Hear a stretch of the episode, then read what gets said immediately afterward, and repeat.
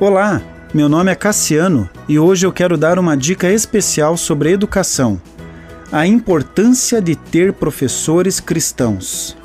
Em 2 Coríntios diz que os professores são cartas vivas, currículo vivo a ser observado e que pode ser imitado pelos estudantes.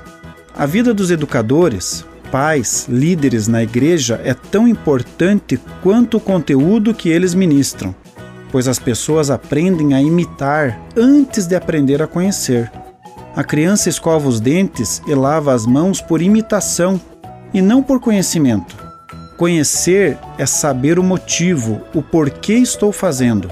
A criança aprende a falar antes de escrever. A criança aprende a escrever antes de saber o que está escrevendo. O saber gera trabalho através de pesquisa bibliográfica e dicionários, na busca pelo conhecimento, pela erudição. O falar é frágil, mas quando escrevemos, deixamos registro do que foi falado e isso gera uma tese, gera um acordo entre as partes, gera termos, processos. Para registrar é necessário conhecimento, senão será mera cópia do registro de alguém. Para saber é necessário disciplina. A disciplina é a formação de indivíduos para a vida em sociedade e também para a vida eterna. Atualmente, o Estado divulga que quer oferecer a escola integral para os nossos filhos. Há uma guerra declarada pelo domínio dos filhos, tirando-os dos seus lares.